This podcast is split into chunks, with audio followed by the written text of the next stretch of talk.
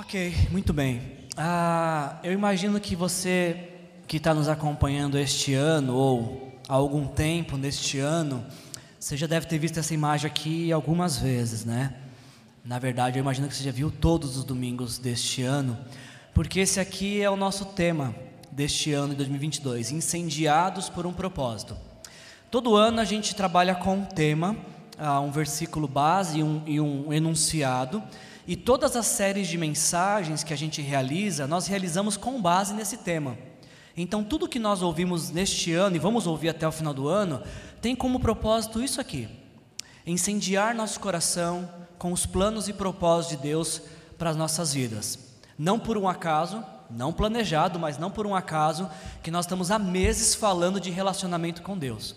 Porque para conhecer os planos e propósitos de Deus para nossas vidas, precisamos nos relacionar com Ele. Então, nesse mês de setembro, essa vai ser a série que vai nos acompanhar, Incendiados por um Propósito. E, e ao realizar essa série de mensagens, a nossa intenção ah, é ter a oportunidade de sondar o nosso coração, cada um sonda o seu, tá? Não é para você sondar o do seu do vizinho. Cada um sondar o seu próprio coração ah, e verificar por quais propósitos nós temos vivido. Você saberia me dizer nesta noite pelo que você tem vivido, o que é que dá sentido ao seu viver, qual é a razão da sua vida. É isso que a gente quer fazer nessa noite, ter essa, nessa, nessa noite nesse mês de setembro, ter essa oportunidade de, de fazer essa pausa em nossa agenda, em nossa vida, em nosso ano, para poder pensar um pouquinho ah, que tipo de sentido estamos buscando ou atribuindo para as nossas vidas. Eu sei que esse não é um tema muito fácil de tratar, porque nem sempre a gente para para pensar no sentido da vida. Se eu estiver errado, me corrija, mas qual foi a última vez que você falou assim: qual que é o sentido da minha vida? Pelo que, que eu tenho vivido? Qual foi a última vez que você fez isso? Qual foi a última vez que um amigo de verdade, um amigo sincero, te colocou numa cadeira, assim, olhando para sua frente e falou: O que, que você está fazendo com a tua vida? Qual foi a última vez que aconteceu isso com você? Aliás, já aconteceu alguma vez isso com você? A gente não gosta desse tipo de confrontação, a gente não gosta desse tipo de, de confronto, porque é inquietante para nós. A gente não gosta de parar para refletir que pode ser que estejamos vivendo de uma forma completamente aleatória, avulsa, sem propósito algum, no automático, como diz aquele poeta dos nossos tempos, deixando a vida nos levar. Para onde? Para onde ela quiser. Mas quando a vida nos leva para onde ela quiser, o único lugar que ela não vai nos levar é na direção de Deus, que é o melhor lugar que nós poderíamos estar. A gente já falou isso mês passado sobre presença de Deus. Sem propósito de vida, nós não conseguimos viver conscientes da presença de Deus. Então, é isso que eu quero conversar com vocês, é essa provocação que eu quero fazer nesse mês de setembro para nós refletir pelo que nós temos vivido, o que tem dado sentido à nossa vida. Eu tenho a impressão de que quando a gente está falando sobre propósito de vida, sobre sentido de vida, basicamente existem dois tipos de categoria que as pessoas se encaixam. Pode haver mais, mas na maioria eu acho que são dois sentidos, dois, dois, uh, duas categorias que as pessoas se encaixam. Quando o assunto é uh, sentido de vida, eu tenho a, a impressão de que ou nós temos a tendência de viver sem propósito, ou nós temos a tendência de vivermos pelos propósitos errados. Dificilmente alguém se encaixa fora de uma dessas categorias. Eu espero que nós sejamos essa minoria que não está nessas categorias. Mas a vasta maioria das pessoas ou vive sem propósito algum, vai vivendo dia a dia, vai vivendo ah, normalmente a rotina, sem pensar no amanhã, sem planejar um amanhã. Ou tem aquele outro grupo de pessoas que vai vivendo muito focado, muito propositalmente errado, fazendo coisas que não devia fazer, estragando sua vida com decisões e planos completamente ah, desconectados com os bons planos da vontade de Deus.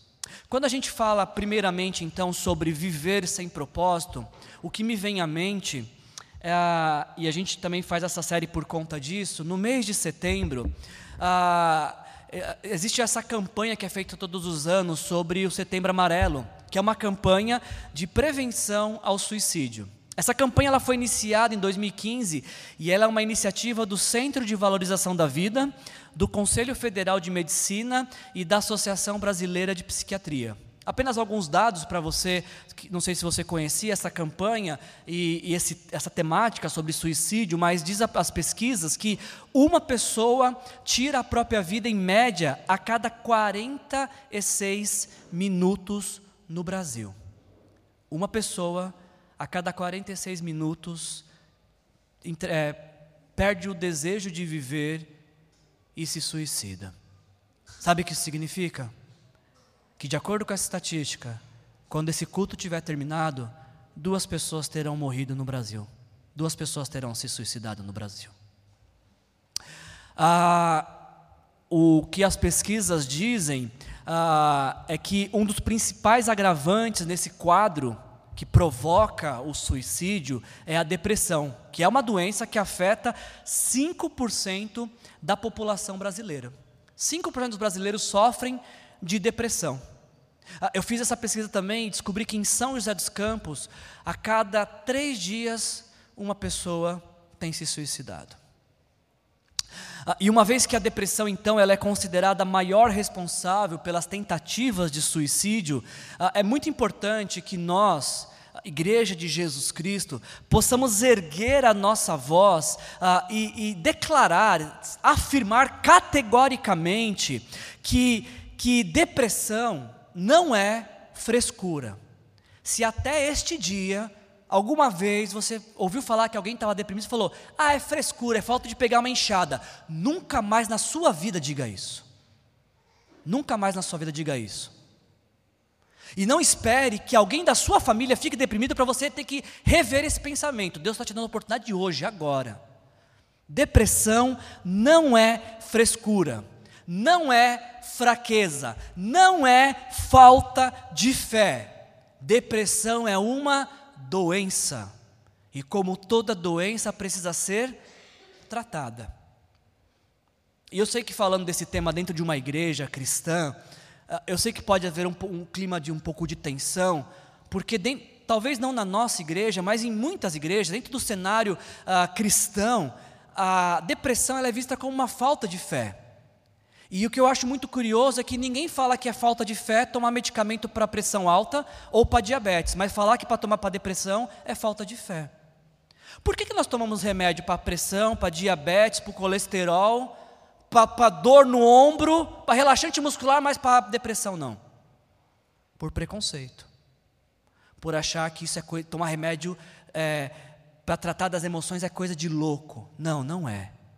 Depressão é uma doença, é uma doença séria que precisa ser tratada.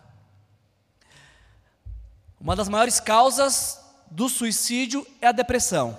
E um dos fatores que desencadeiam a depressão, um dos principais fatores que desencadeiam a depressão, de acordo com estudos, é justamente a falta de sentido de vida.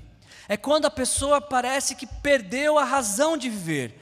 Parece que a vida que era antes colorida, agora ganhou contornos cinzas por conta de, dos mais diversas situações e problemas.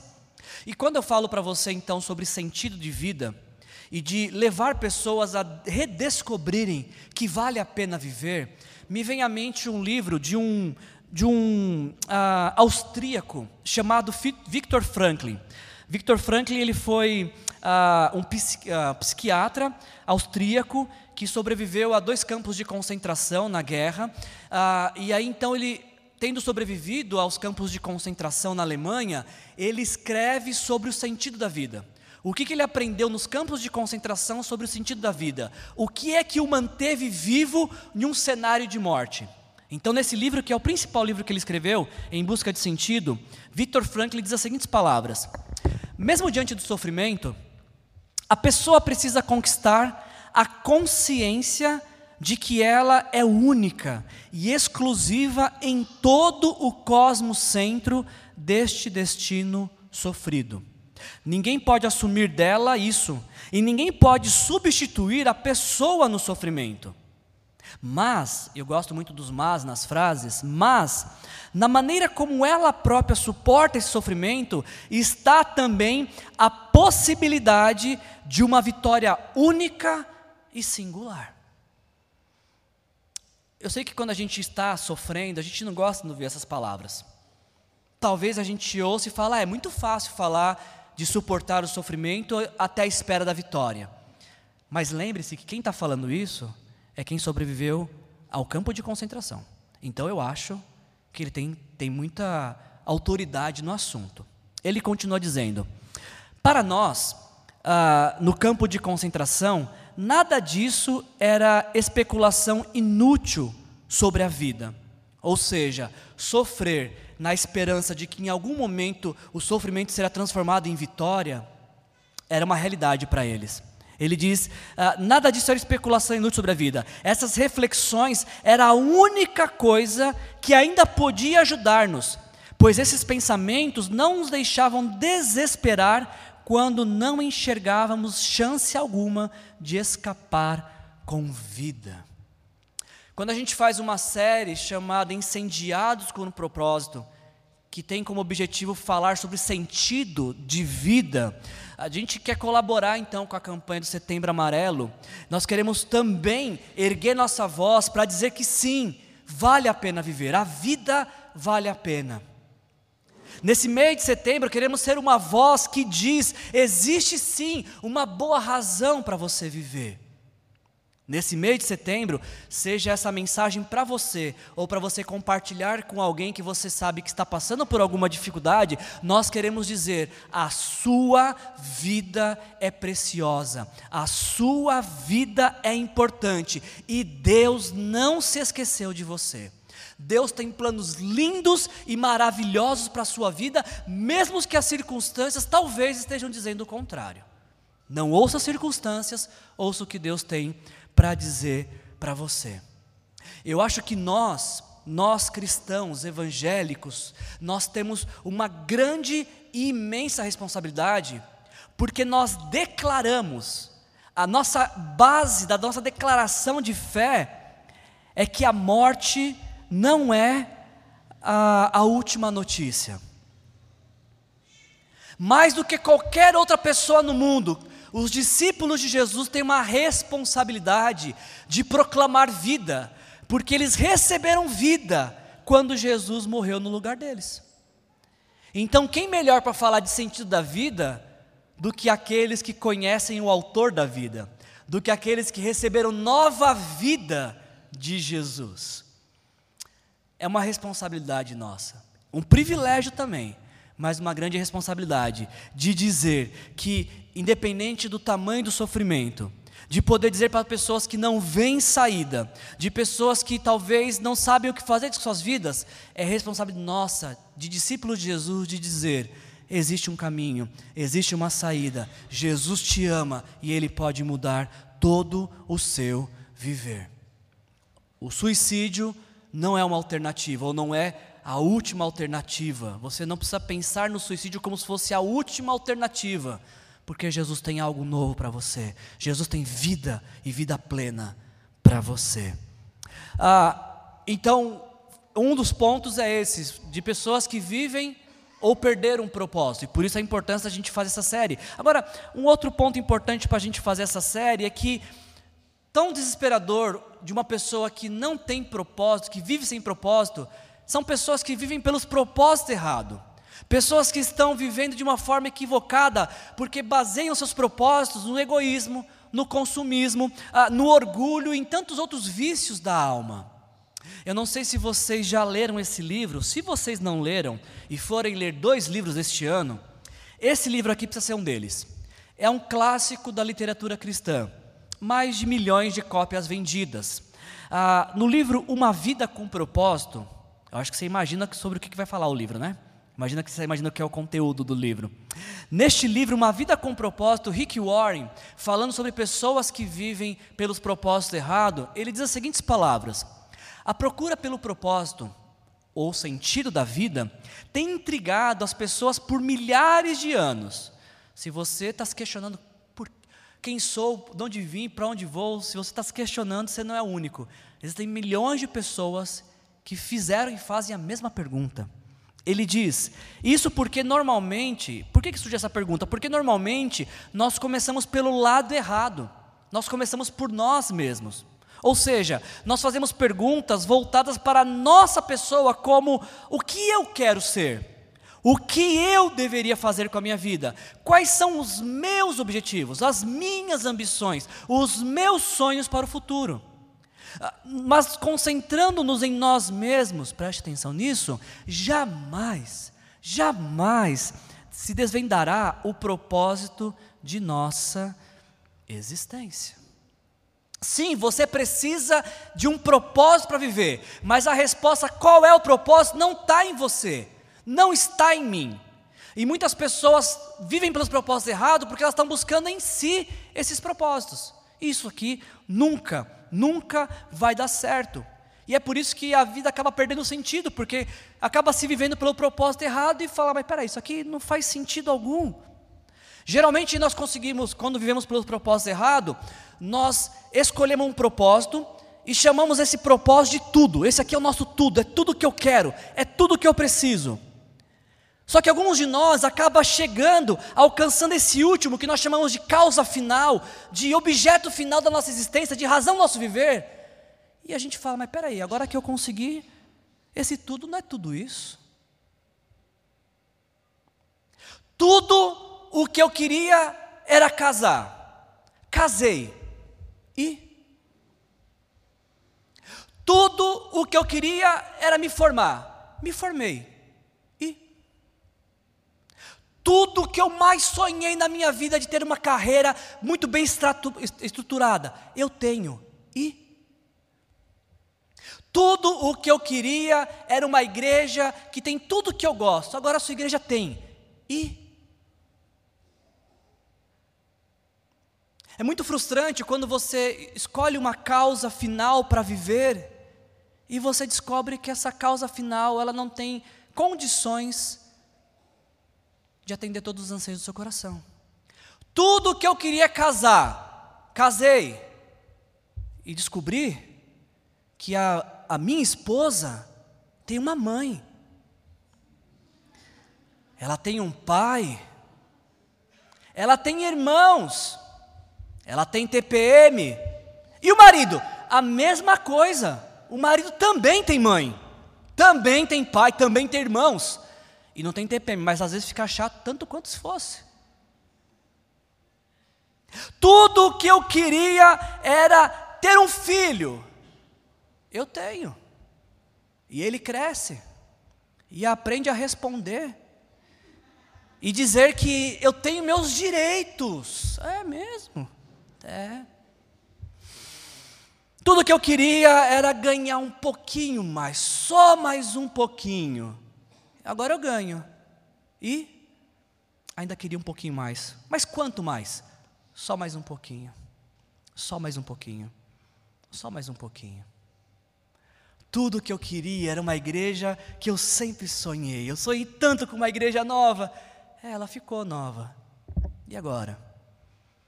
agora não faz tanto mais sentido assim. Lógico que não faz, sempre vai ter demandas novas, sempre vai ter é, objetivos novos. A gente não pode escolher causas ah, finitas, causas materiais, causas que não suportam o tempo, como a fonte da razão do nosso viver. Porque essas coisas elas vão ruir com o tempo.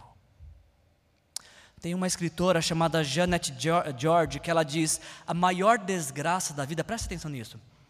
A maior desgraça da vida não é não é conseguir aquilo que você busca. Essa não é a maior desgraça, na opinião dela. A pior tragédia da vida é conseguir aquilo que você quer e descobrir que o esforço não valeu a pena. Essa é a maior desgraça da vida você empenhar todo o seu esforço, toda a sua saúde, todo o seu dinheiro por uma causa e conquistar e você falar: eu pensei que era um pouquinho mais, eu pensei que ia me trazer uma satisfação maior. Não sei se já aconteceu isso com você, se eu estou falando coisas totalmente fora da sua realidade. Já aconteceu com você alguma vez, de, em algum momento da sua vida, de você olhar para a sua vida e pensar assim: está faltando alguma coisa? E alguém pergunta, mas o que? Você fala, não sei, mas está faltando. Já aconteceu com você? Já aconteceu com você de alguma vez você está cercado de pessoas, mas se sentir sozinho? Já aconteceu com você? Já aconteceu com você alguma vez de você olhar para a sua vida e chegar à conclusão de que tem muito mais para se viver do que você está vivendo no presente momento? Já aconteceu com vocês? Comigo acontece de tempos em tempos. Por isso que me alegra muito o coração quando o pastor da minha igreja faz uma série que me provoca a pensar pelo que, que eu tenho vivido, quais são as causas da minha vida. Por falar em sentido de vida, deixa eu completar, concluir essa leitura do Rick Warren. Ele diz as seguintes palavras: Ele falou que é errado procurar sentido em nós. Então ele continua dizendo: o propósito de sua vida é muito maior que a sua realização pessoal, a sua paz de espírito ou mesmo a sua felicidade. Ué, mas o que, que sobra? Peraí, tem mais a sua, o seu propósito de vida é muito maior que sua família, sua carreira ou mesmo seus mais ambiciosos sonhos e aspirações. Meu Deus, o que é que sobra? É exatamente isso. Ele diz: se você quiser saber por que você foi colocado nesse planeta, deverá começar por Deus. Você nasceu de acordo com os propósitos dele e para cumprir os propósitos dele. É somente num relacionamento íntimo, profundo com Deus, que você descobre o real sentido da sua vida. E não tem outro caminho. Ou você descobre em Deus por que você vive, e isso não é uma ameaça, isso é apenas uma informação. Ou você descobre em Deus por que você vive, por que, que Ele te criou, por que Ele te colocou no mundo, ou você vai viver pelos propósitos errados, ou sem propósito nenhum. Wilson, como é que você sabe disso? Por conta deste texto aqui. Portanto, irmãos, rogo-lhes pelas misericórdias de Deus que se ofereçam em sacrifício vivo, santo e agradável a Deus. Este é o culto racional de vocês. Não se amoldem ao padrão deste mundo, mas transformem-se pela renovação da sua mente, perdão, para que sejam capazes de experimentar e comprovar a boa, agradável e perfeita vontade de Deus. Frase de rede social para você postar amanhã. Quando a sua vida se transforma num culto a Deus, você descobre que Deus tem uma vontade perfeita para você viver, que é muito melhor e maior do que as suas próprias vontades. Quando a sua vida é um culto a Deus, é esta hora, e somente nesta hora, que você conhece esta boa, perfeita e agradável vontade de Deus para sua vida.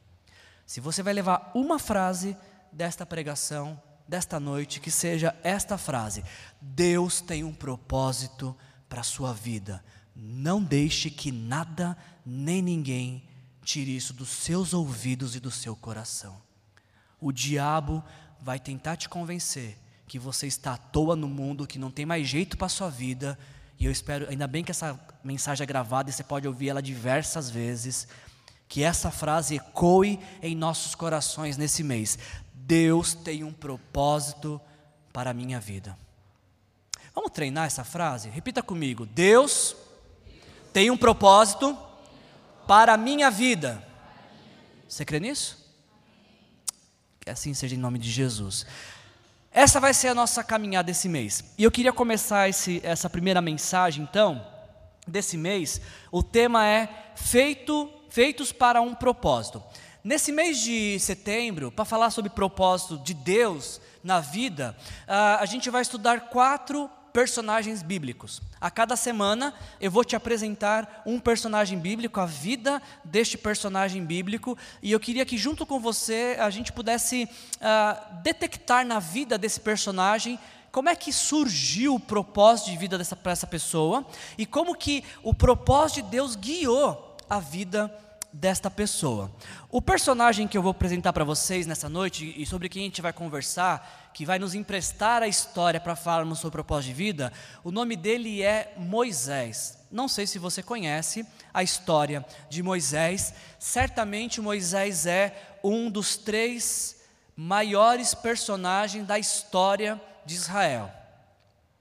Ah, talvez junto com Davi e Elias, aí tem o Abraão também, né? Já são quatro. Ah, depois eles tiram paroim para ver um fica de fora. Mas Moisés é um dos principais personagens do Antigo Testamento. Toda a narrativa bíblica tem uma profunda relação com Moisés. Só para você ter uma noção da importância de Moisés, ele é o autor dos cinco primeiros livros da Bíblia.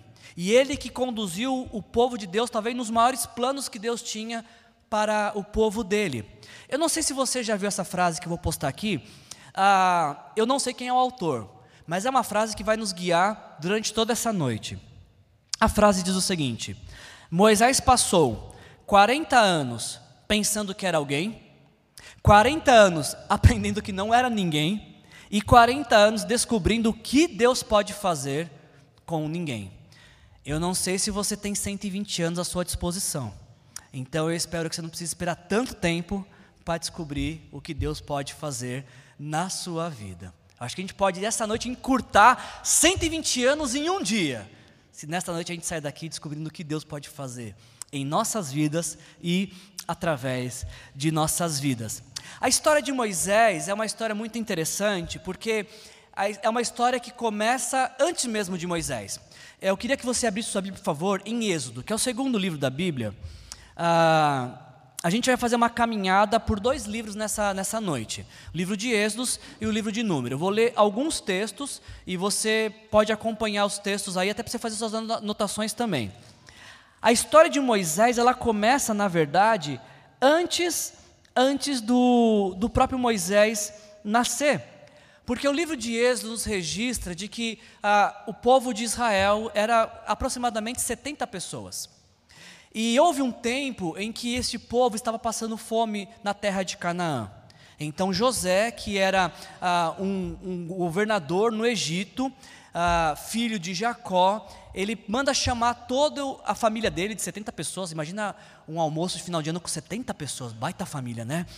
manda chamar toda a família dele que estava em Canaã para morar no Egito. E é isso que eles fazem. Ah, eles vão para o Egito para ficar lá e tentar essa sobrevivência. Agora, uma coisa que é interessante é que o tempo de Egito era provisório, era só até passar fome em Canaã. Só que o provisório muitas vezes torna o quê? Definitivo. Então o povo que foi ficar uma temporada falou: Ah, vai estar tá tão legal aqui, vamos ficar mais tempo. E o mais tempo durou 400 anos.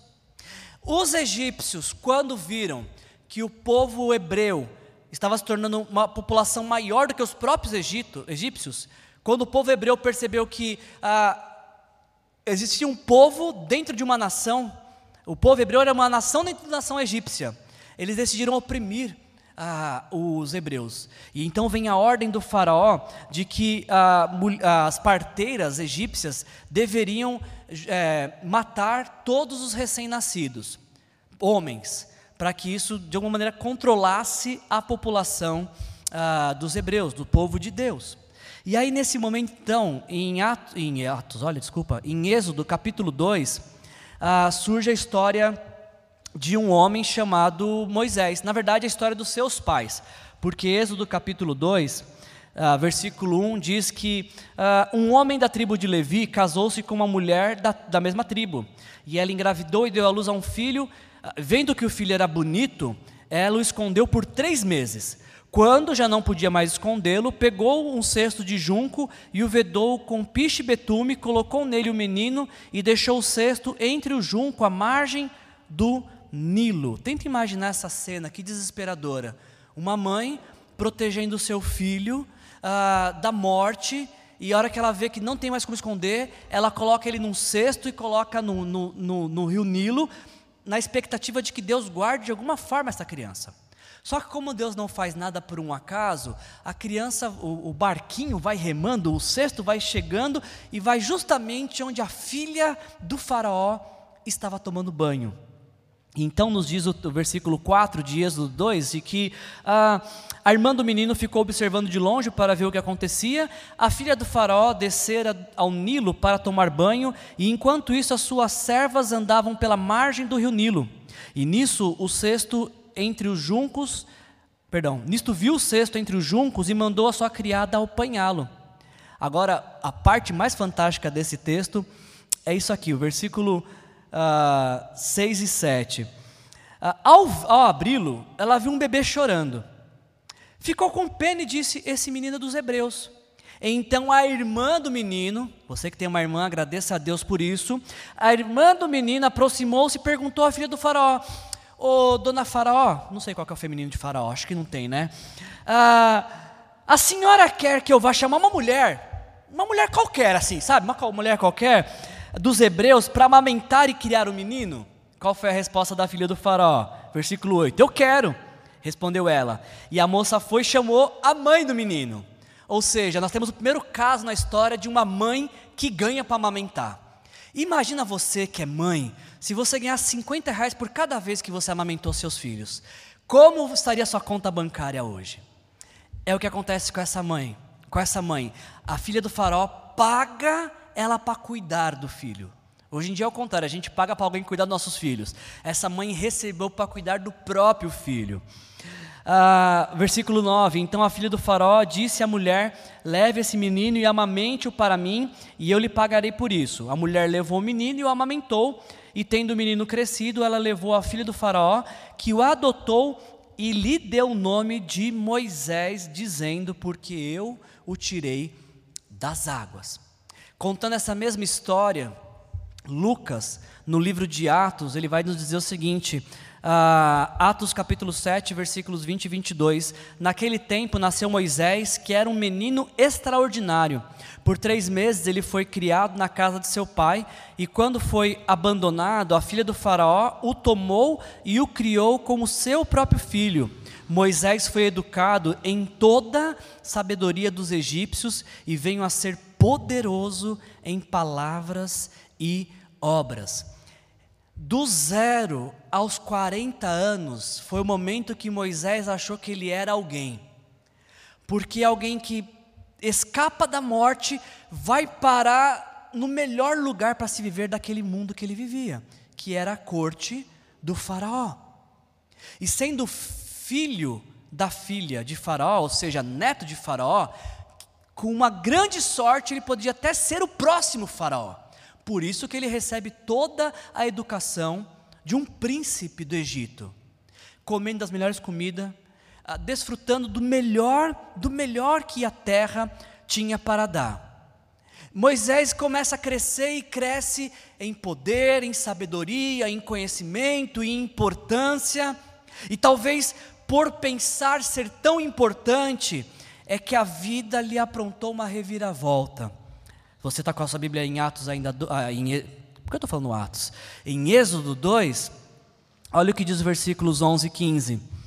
Ah, certo dia, sendo Moisés já adulto, foi ao lugar onde estavam seus irmãos hebreus e descobriu como era pesado o trabalho que realizavam. Viu também um egípcio espancar um dos hebreus, correu para olhar pelos lados e, não vendo ninguém, matou o egípcio e o escondeu na areia. E aí a sequência desse texto nos diz que quando o faraó descobriu isso, tentou matar o Moisés. Então Moisés foge para o deserto de Midian. E ali ele vai passar 40 anos como fugitivo, vivendo como pastor de ovelhas, reconhecendo que talvez ele não era tão importante assim quanto ele achava que ele era. Moisés passa a viver um anonimato de 40 anos, uma vida comum, uma vida sem sentido, uma vida sem propósito. Alguém que saiu da corte do faraó, agora volta novamente a ser perseguido aos 40 anos de vida. E ele fica então dos 40 a 80, apenas trabalhando para o sogro, sendo uh, cuidando do rebanho do sogro. E aí, gente, é nessas horas que a vida parece sem sentido nenhum, que a vida apronta mais uma reviravolta para Moisés. Porque nos diz Êxodo 3 que no ofício, no trabalho, cuidando de ovelhas, e as ovelhas fugindo, ele vai atrás do rebanho, e neste momento ele tem um encontro com Deus. Ele tem um encontro e, e entra, toma consciência da presença de Deus. Olha o que diz Êxodo capítulo 3, a partir do verso 5.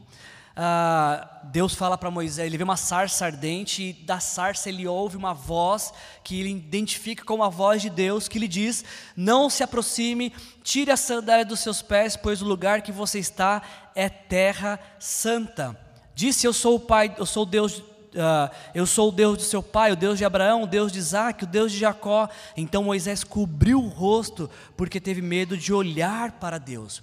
E eu queria que você prestasse muita, mas muita atenção do que foi que Deus disse para Moisés. Olha o que ele disse para Moisés, versículo 7 de Êxodo 3. Disse o Senhor: De fato, primeiro, eu tenho visto a opressão sobre o meu povo no Egito. Segundo, tenho escutado o seu clamor por causa dos seus feitos. E terceiro, eu sei que eles estão sofrendo. Deus olha para Moisés e diz que o sofrimento que o povo está passando não está passando desapercebido aos olhos dele. Deus fala para Moisés que os céus podem estar fechados, mas os seus ouvidos estão abertos a todos aqueles que o clamam. Deus está dizendo para Moisés que as necessidades do seu povo jamais, jamais passarão desapercebidas por ele. Deus ouve, Deus sabe e Deus faz algo para mudar a vida do seu povo. E aqui ele vai revelar o propósito da vida de Moisés. Êxodo capítulo 3, ah, a partir do versículo 9: O clamor dos israelitas chegou até mim, eu tenho visto como os egípcios os oprimirem. Então agora vá, porque eu envio ao Faraó para. Perdão, gente, eu precisava ler o versículo 8 o propósito está no versículo 8: Porque eu desci para livrá-los das mãos dos egípcios e tirá-los para uma terra boa e vasta, onde mana leite e mel. Agora sim, o versículo 9: Agora vá, o clamor dos israelitas chegou até mim, e eu tenho visto como os egípcios os oprimem. Agora vá, eu envio ao Faraó para tirar do Egito o meu povo, os israelitas. É aqui, é aqui que começa a nossa mensagem de hoje. Porque vivendo no anonimato, Moisés tem uma experiência com Deus. E é nesta hora que Deus revela o propósito de vida para Moisés, o propósito pelo qual Moisés ia uh, estabelecer toda a sua vida sobre esse propósito. O primeiro era tirar o povo do Egito. A partir desse momento, tudo que Moisés vai fazer visa tirar o povo do Egito. A partir desse momento, ele passa a viver por esse propósito: tirar o povo do Egito. E junto com esse propósito, não apenas tirar o povo do Egito, mas levá-lo, levar esse povo à terra que Deus prometeu. Foca nisso, tira uma foto, memória fotográfica agora, porque aqui está o coração da mensagem. A partir desse momento é que Moisés vai entrar naquele último terço da vida onde ele vai descobrir o que Deus é capaz de fazer com ninguém. A partir desse momento, Moisés descobre o plano de Deus para a vida dele e ele passa a viver integralmente em função desse plano. A partir dessa hora, tudo que Moisés vive, ele vive em função desse plano, em função deste momento onde ele vai ser usado por Deus para tirar o povo do Egito e levar o povo à terra que Deus prometeu. Ah, então Deus, de uma maneira muito extraordinária, Ele realiza dez sinais, ah, e cada um desses sinais é uma derrota para os egípcios que se, se é, confiavam em um certo tipo de poder para vencer. Deus vai vencendo cada uma das forças egípcias atribuídas a divindades, e com um braço forte Deus tira de fato o povo do Egito, Deus abre o mar, Deus faz coisas extraordinárias que nós não vimos se repetindo todas elas ah, na Bíblia novamente. Então, sob a liderança de Moisés, o primeiro plano aconteceu, o povo saiu do Egito. O povo está agora livre e caminhando é, em plena liberdade para os planos de Deus. Só tem um problema aqui. Esse povo era escravo. Eles estavam há 400 anos no cativeiro, então todos que saíram do Egito nasceram escravos. E a grande pergunta é: como é que vive alguém livre? Como que para um escravo é ser livre se ele nunca foi livre? Não tem uma referência do que é uma vida de liberdade. O que, que faz alguém livre? Como faz? Como é que vive? O que come? Aonde mora? Quem é livre? É por esse motivo, para ensinar sobre liberdade, preste atenção nisso, é para ensinar sobre liberdade que Deus dá os dez mandamentos ao povo. Você fala, Wilson, não faz sentido algum. Para ser livre, Deus deu mandamentos? Sim. Olha o que Deus diz em Êxodo capítulo 20, versículos 1 e 2. Ah, Deus falou todas essas palavras: Eu sou o Senhor, o teu Deus, que te tirou do Egito, da terra da escravidão. Deus não fala assim: Eu sou o Senhor, o seu Deus, e se você obedecer aos dez mandamentos, eu tiro vocês da terra da escravidão. Foi isso que Deus disse? Eu tirei vocês, agora eu vou dar um padrão de vida para vocês viverem, uma forma de viver. Muitas pessoas acham que os mandamentos de Deus são aquelas regrinhas chatas que Deus criou para acabar com o nosso prazer. Não são. Mandamentos visam nos proteger, direcionar, nortear a nossa vida. Ah, se você quiser fazer um teste e pensar como que mandamento, ordens te protege, você que dirige, você sabe que você, quando está com a mão no volante, espero que não seja um perigo constante, mas quando está com a mão no volante, você pode dirigir para onde você quiser. Mas quando você vê um sinal vermelho, você tem que fazer o quê? Gente, vocês têm que parar, tá? Por favor, é para parar.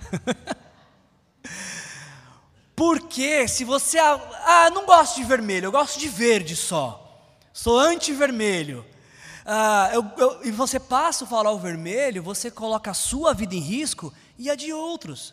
Portanto, a regra, a lei, pare no vermelho, visa proteger sua vida e a vida de outros.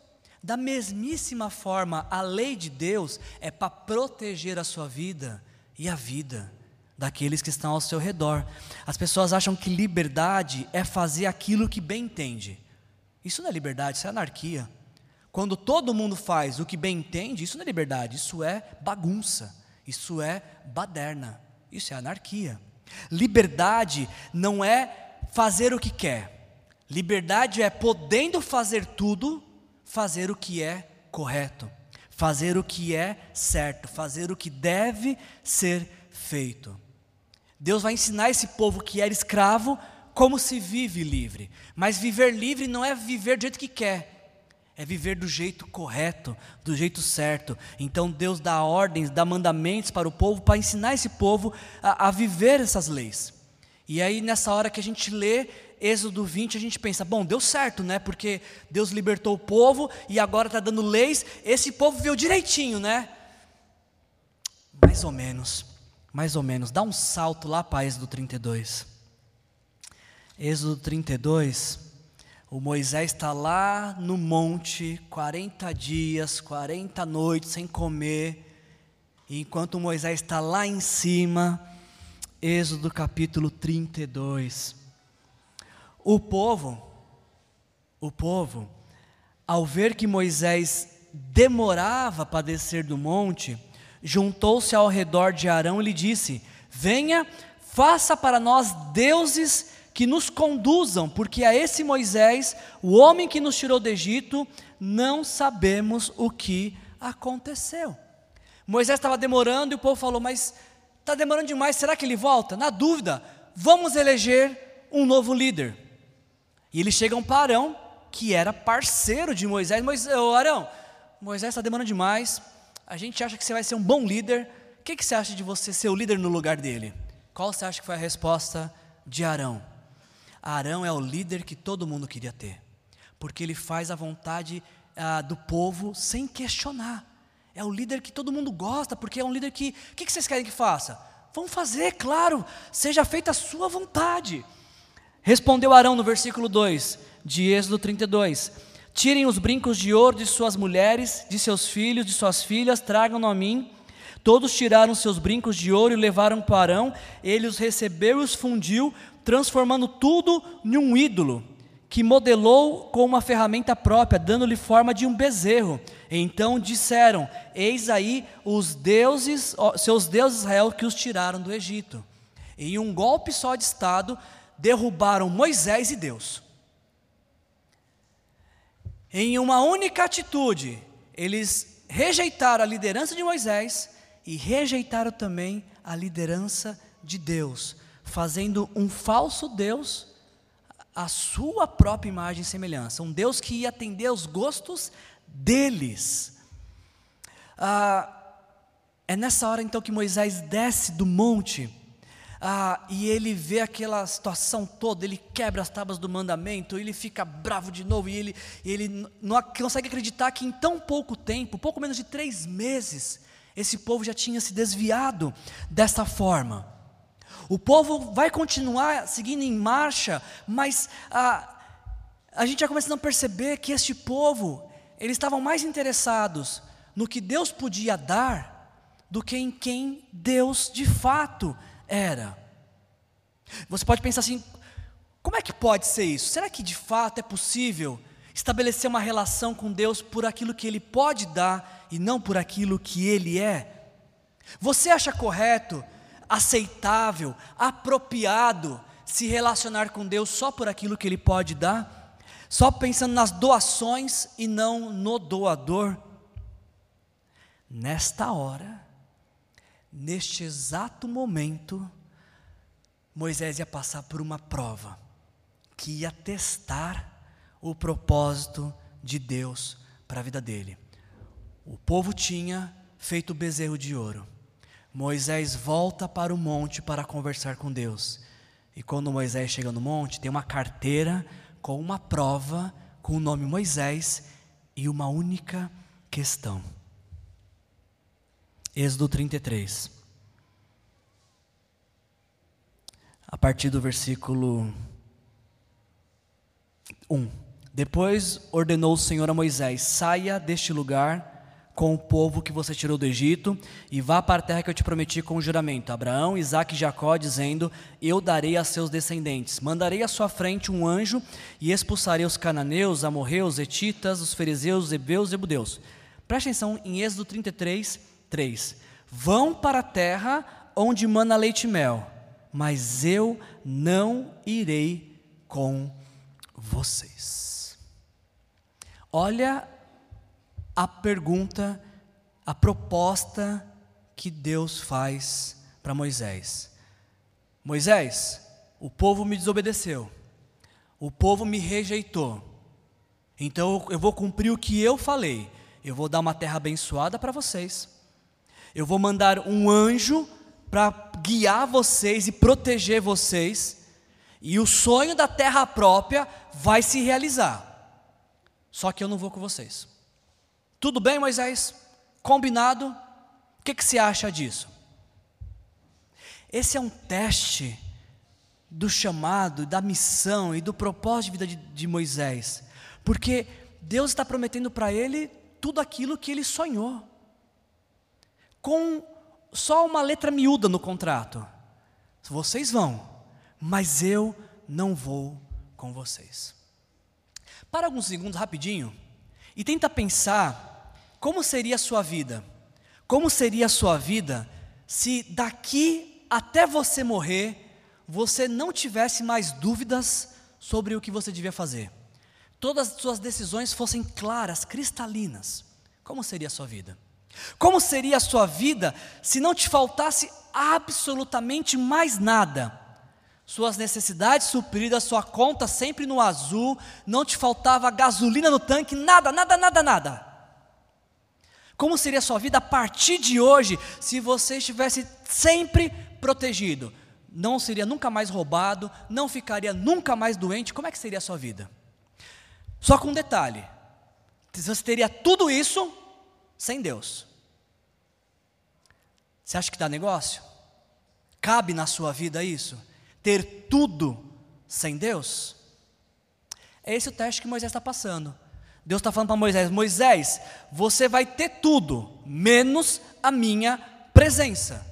E Moisés fala: Deus, tudo sem o Senhor, estou fora. Tudo sem o Senhor, eu não quero. Olha o que Moisés responde para Deus em Êxodo 33, versículos 15 a 17.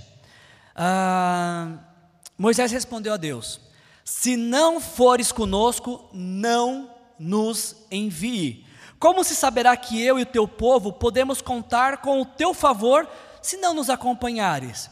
O que mais? Preste atenção nisso aqui, gente, isso aqui é fantástico. Parece até que Moisés assistiu a série Paixão pela Presença. Ele diz assim: ó, o que mais poderá distinguir a mim e ao teu povo de todos os demais povos da terra? Moisés fala assim para Deus: Deus, se o Senhor não for, não vai ninguém. Porque a única coisa, a única, a única coisa que faz diferença entre nós e todos os outros povos da terra é a tua presença.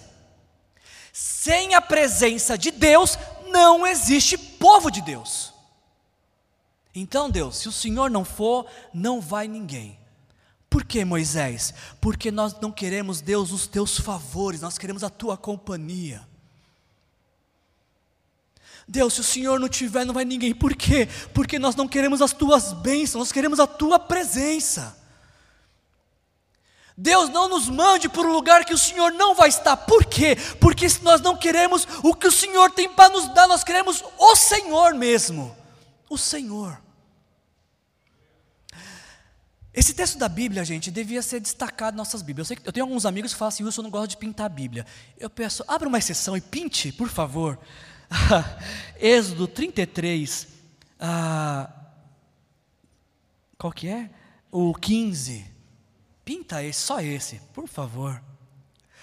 Porque, gente, esse versículo bíblico, ele nos ensina, ele nos desafia, ele nos leva a entender algo que é errado, o um entendimento errado dos nossos dias, onde pessoas tratam Deus como promotor ou custeador dos seus sonhos pessoais.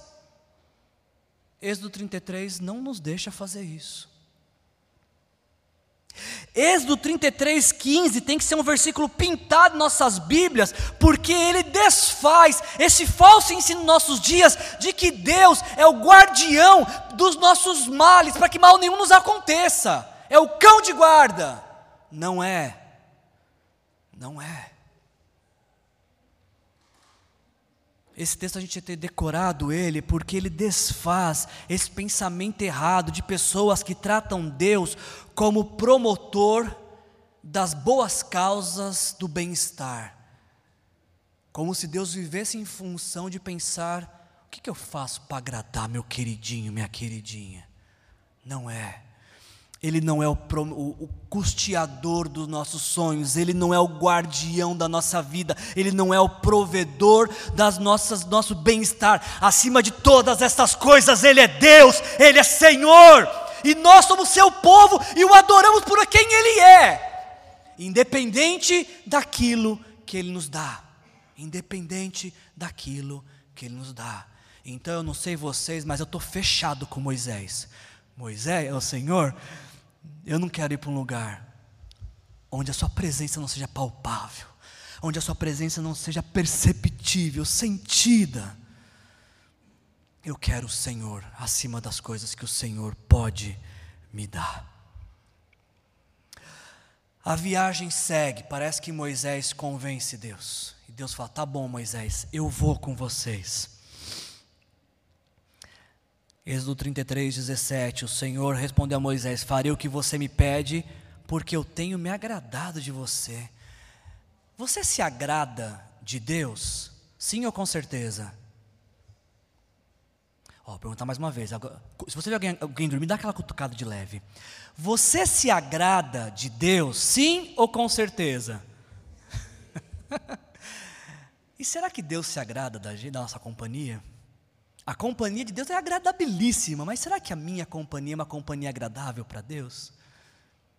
Deus fala isso para Moisés: Moisés, eu farei o que você me pede porque eu tenho me agradado de você. É bom estar tá com você, Moisés. Ah, como eu queria ouvir Deus falar, Wilson, é bom estar tá com você. Eu acho que tem que ser esse um alvo da nossa vida. Lembre que Deus tá, Moisés está no deserto nesse momento, tá? Não está na terra prometida ainda. Quando ele fala, Deus, eu quero a tua presença, é no deserto, não é na terra de todas as boas coisas. Como é que fica isso para você? Você prefere todas as coisas sem Deus ou Deus e nada mais é suficiente para você? A viagem segue. Três meses e onze dias, eles chegam até Cades Barneia, que era a última cidade fronteira do sul para que eles pudessem entrar nessa terra que Deus prometeu. Então Moisés junta doze soldados, doze espias, que vão fazer uma investigação à terra. Eles vão observar, conhecer fronteiras, conhecer exército, conhecer ah, o que há na terra e trazer um relatório.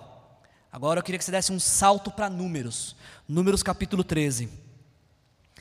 Esses espias, eles tinham essa, esse dever de investigar essa terra e avaliá-la para verificar como é que eles podiam conquistar essa terra.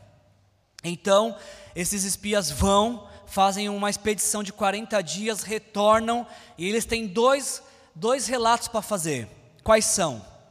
O primeiro deles, Moisés, a terra é boa mesmo. Pense no negócio bom. É o que Deus prometeu para a gente. De fato, quando Deus falou é boa, ele não estava brincando. É boa mesmo. Então, é essa hora que talvez todo mundo falou, então vamos avançar. Não, não, calma aí. Ela é boa, porém, porém, entre em tudo, contudo, ah, Números 13, versículo 17, 27, 13 e 27. Deram o seguinte relatório a Moisés: Entramos na terra a qual você nos enviou, onde mana leite e mel. Aqui estão alguns frutos da terra. Mas, versículo 28, o povo que vive lá é poderoso as cidades são fortificadas e muito grandes. Também vimos descendentes de Enaque. Os amalequitas vivem no Negueb, os hititas, os jebuseus, os amorreus que vivem na região montanhosa, os cananeus vivem perto do mar, junto ao Jordão. Caleb até tenta dissuadir o povo e fala assim: Vamos subir, tomemos posse da terra, é certo que venceremos. Versículo 31 diz: Os homens que tinham ido com eles disseram: Não podemos atacar aquele povo, é mais forte do que nós. O povo chega com um, com um relatório positivo no sentido de que a terra era boa, mas negativo no sentido de que essa boa terra que Deus prometeu, essa promessa de Deus, vinha acompanhada com dificuldades que precisam ser transpostas. E entre o que Deus prometeu e as dificuldades a serem transpostas, eles focaram só nas dificuldades. E as dificuldades pareceram para eles maiores do que a promessa de Deus. E aí então eles fazem uma coisa que me deixa sempre inquieto quando eu leio esse texto. Ah, números 14. Naquela noite do relatório negativo, toda a comunidade começou a chorar em alta voz. Todos os israelitas queixaram-se contra Moisés e contra Arão, e toda a comunidade lhes disse: Queremos, ah, quem dera, tivéssemos morrido aonde? No Egito. Ou no deserto. Por que o Senhor está nos trazendo para essa terra? Só para nos deixar cair a espada? Nossas mulheres, nossos filhos serão tomados como despojo de guerra. E olha a pergunta: não nos seria melhor voltar para onde? Para o Egito. Como é que vocês podem cogitar voltar para o Egito? Não era o Egito o lugar da escravidão? que o povo clama a Deus, por favor, nos tire daqui? É. E, e é para esse lugar que vocês querem voltar? O povo está clamando, Deus, por favor, nos tire desse, dessa opressão, desse lugar de, de sofrimento. Deus tira. E diante da primeira dificuldade, o pessoal fala: Olha, mas talvez não seja uma má ideia voltar, não, hein? Será que se a gente chegasse na humilde e falar: Ó, oh, tem uma vaguinha ainda de escravo? Ou já preencheu o cargo? eles estão cogitando voltar para o Egito. E, e, e, esse texto me, questiona, me, me inquieta, porque eu fico pensando: como é que alguém pode querer trocar o melhor pelo pior? Não é estranho isso? Eles estavam muito mal no Egito. Deus os livra e vai conduzir para um lugar muito bom. Mas entre o muito bom e o muito ruim, ah, vamos voltar para o ruim. Como assim? Como assim? Por que, que o povo quer voltar para o Egito? Estuda, vai cair na prova essa semana na cela. A única resposta que eu encontro é que este povo tinha saído do Egito. Talvez você conheça essa frase, né? Mas o Egito nunca saiu de dentro desse povo. E mais, e mais, o Egito parece ser um plano B caso o plano A de Deus não dê certo. Se, se der uma coisa errada, como Deus prometeu, vai que ele não cumpre, o Egito está sempre à nossa espera. O Egito sempre é um lugar de recomeços, mesmo que sejam ruins. O povo quer voltar para o Egito, porque o Egito, para eles, era uma alternativa. Não é uma coisa do tipo, eu nunca mais ponho os pés lá. Não, é no sentido de, é, se não der certo a terra prometida, a gente volta para onde a gente estava, para o Egito, para a terra de escravidão. E aqui, nesse momento, onde o povo quer voltar para o Egito, o Moisés que tinha passado na primeira prova, Deus vai, fazer, vai submeter ele a uma segunda prova. E essa, essa é mais difícil ainda. Êxodo, oh, oh, números 14. Números 14. Ah, versículo.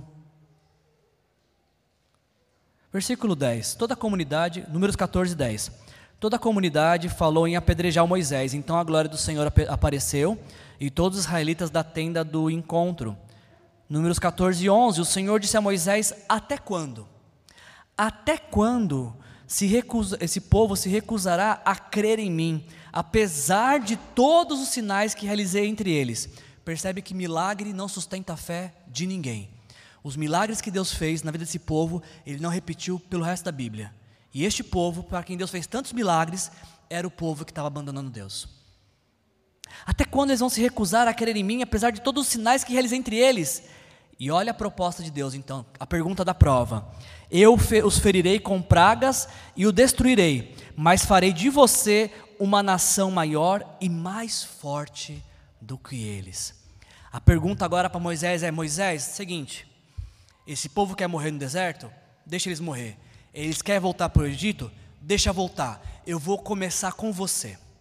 Eu vou, eu vou, eu vou fazer do zero. Vamos começar do zero. Assim como eu fiz com Noé, agora eu vou fazer com você. Vou recomeçar com você. Você e os seus descendentes, a partir de você, eu vou criar um povo. Tenta imaginar o que passou pela cabeça de Moisés. Três anos perdão, três meses caminhando com esse povo pelo deserto. Enfrentou diversas rebeliões, diversas murmurações. Nada estava bom. Um dia estava sol demais, um dia estava frio demais, um dia não tinha pão, um dia tinha pão, mas ele não gostava do pão. Um dia não tinha carne, um dia não tinha água. O povo reclamava de tudo. Tudo. É, misericórdia. E não bastasse isso, ainda fizeram um bezerro de ouro de falar: não queremos mais nem Deus nem Moisés. E aí, na hora de entrar, na hora de tomar posse, fala: ah, a gente não quer não, desistimos. Depois de três meses, é, a gente não quer mais não. E aí Deus vem com essa proposta, Moisés: Moisés, vamos zerar essa conta. Eu começo com você. Se ninguém quer, Moisés, se você quiser, eu vou só com você, Moisés. Não, não precisa responder, é só para você pensar, tá? O que, que você faria no lugar de Moisés? Se Deus falasse assim para você: olha, ninguém quer te ajudar com o trabalho? Não tem problema, vou trocar a equipe inteira para você. Ah, ninguém quer, ah, ninguém quer colaborar com, com você? Tudo bem, eu vou dispensar todos eles e vou te dar uma equipe novinha para você modelar do seu jeito. Ah, ninguém quer ser seu amigo? Tudo bem, eu vou te dar novos amigos, novos companheiros de jornada. Ah, ninguém reconhece seu valor? Não tem problema, vou colocar só na sua vida, só pessoas que vão te aprovar, que vão reconhecer seu valor. Ah, você está me dizendo, Moisés, que, que ninguém quer você como líder desse grupo? Não tem problema, Moisés, eu vou te dar um grupo novinho em folha para você uma igreja novinha. Você vai poder escolher os membros dessa igreja. Você vai poder escolher os membros desta célula. Vai ser a célula, a igreja, a sua imagem e semelhança. E aí, Moisés, topa? Hum. Ainda bem que a gente não é Moisés, né, gente? Olha qual foi a resposta de Moisés. Versículos, a partir do versículo 13, números 12 e 13, números 14 e 13. Moisés respondeu ao Senhor: Se isso acontecer, Deus, se o Senhor matar todos eles e começar comigo, então os egípcios ouvirão que pelo teu poder fizeste esse povo sair dentre eles e falarão disso aos habitantes da terra. Eles ouviram que tu, Senhor, está entre este povo e que eles te veem face a face, Senhor, e que a tua nuvem paira sobre eles, e que vais adiante dele numa coluna de nuvem de dia, numa coluna de, novo, de fogo à noite, se, números 14 e 15, se exterminar este povo, as nações que ouvirem falar do que fizeste, dirão: O Senhor não conseguiu levar este povo a terra que prometeu em juramento, por isso os matou no deserto. Moisés está falando para Deus assim: Deus, se o Senhor fizer isso, ninguém vai falar assim, o povo era ruim. Vão falar, Deus não conseguiu. A pergunta que vem para mim, e caminhando para a conclusão, é: como é que Moisés, diante de tantas frustrações, diante de tantos uh, dificuldades que enfrentou aos três meses liderando esse povo, apostasia de fé, murmuração, reclamação, tentativas de assassinato, de apedrejamento, a hora que ele tem a chance. Gente, Moisés podia falar assim: Deus, acho que o senhor tem razão, mas esse povo é ruim mesmo. Mata esses miseráveis, Deus. Não dá para caminhar. Você viu que até tentei, Deus, não dá. Moisés podia falar isso, mas ele fala o contrário. E a pergunta é: por quê?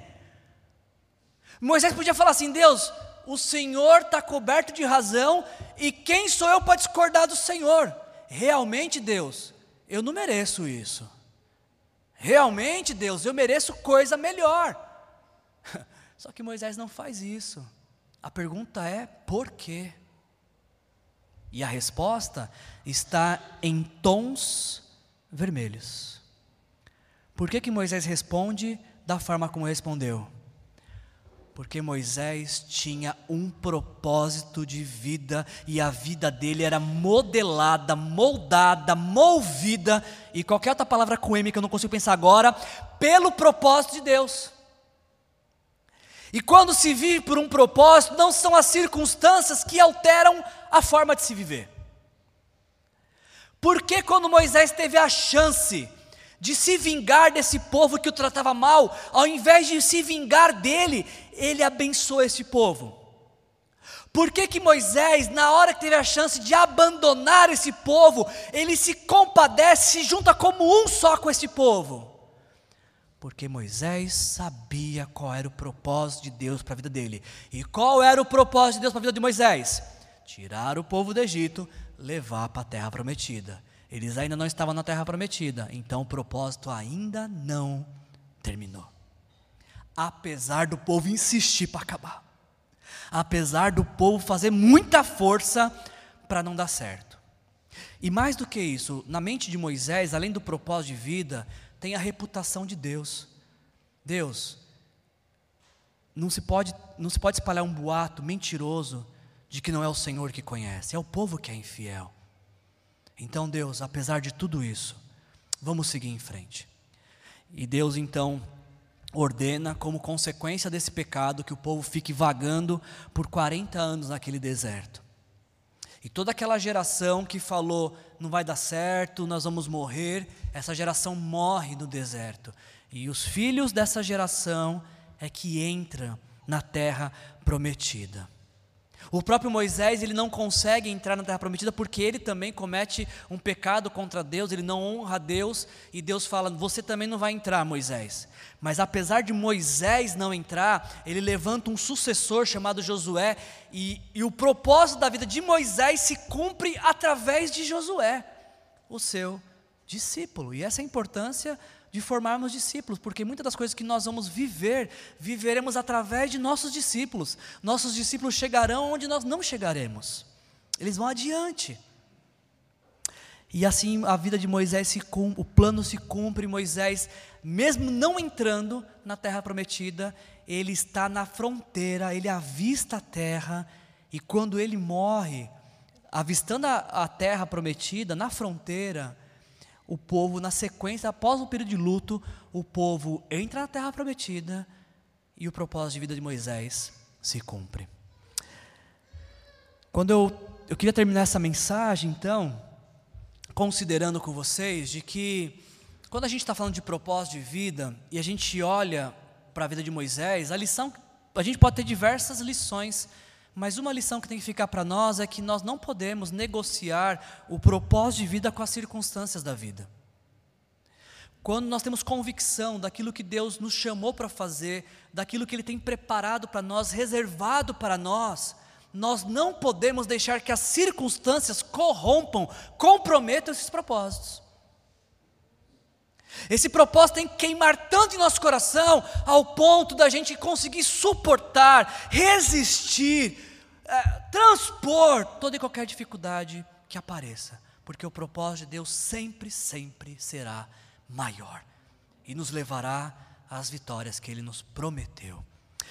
De todos os propósitos que Deus tem para nossas vidas, eu quero despedir vocês com o mais precioso deles. 2 Pedro capítulo 3, versículos de 10 a 14, nós lemos as seguintes palavras: O dia do Senhor, o dia do Senhor virá como um ladrão. Ninguém sabe quando vai acontecer isso, quando Jesus vai voltar para buscar a sua igreja. Virá como um ladrão. Os céus desaparecerão como um grande estrondo, os elementos serão desfeitos pelo calor, e a terra e tudo que nela há será desnudada. E aí a pergunta que Pedro faz: visto que tudo assim será desfeito, visto que Jesus vai voltar um dia para buscar todo aquele que nele crê, visto que esse mundo como nós conhecemos irá acabar em algum momento, visto que tudo assim será desfeito, que tipo de pessoas é necessário que vocês sejam? Que tipo de pessoa é necessário que você seja? A recomendação de Pedro: vivam de maneira santa e piedosa, esperando o dia do Deus e apressando a sua vinda Naquele dia, os céus serão desfeitos pelo fogo, os elementos se derreterão pelo calor. E eu queria que você gravasse aqui o todavia. Todavia, apesar de tudo isso que vai acontecer, todavia, de acordo com a sua promessa, nós esperamos novos céus e nova terra, onde habita justiça. Portanto, amados, enquanto esperam estas coisas, empenhem-se para serem encontrados por Ele em paz, imaculados e indesculpáveis. Deus também tem uma terra prometida para nós que se chama eternidade.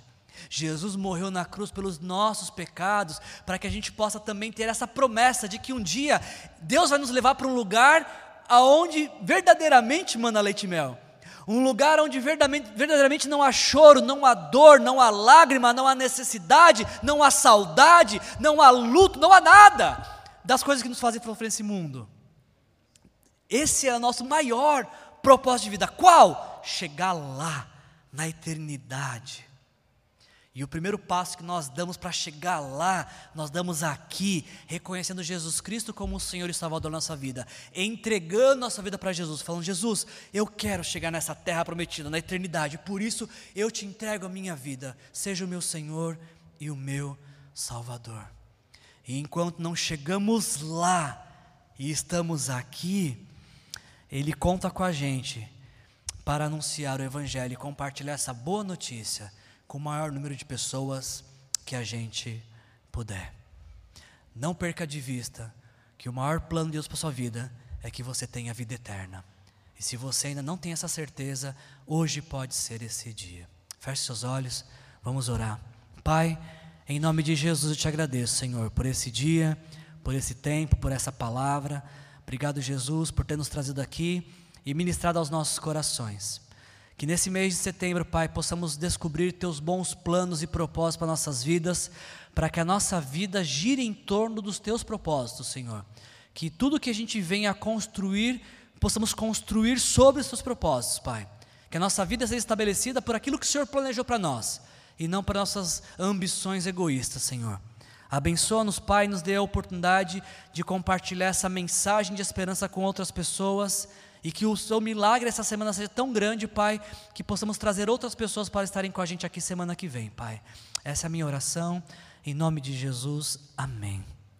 Amém. Se você precisa de oração nesta noite, se você quer entregar a sua vida para Jesus, se você precisa que alguém ore com você, você tem prioridade nessas primeiras cadeiras, senta aqui e alguém vai vir orar com você. Que a graça do nosso Senhor Jesus Cristo, o amor do nosso Deus o Pai e a comunhão com o Espírito Santo se faça presente em nossas vidas, hoje e sempre. Sejam cheios do Espírito Santo. Jesus te abençoe.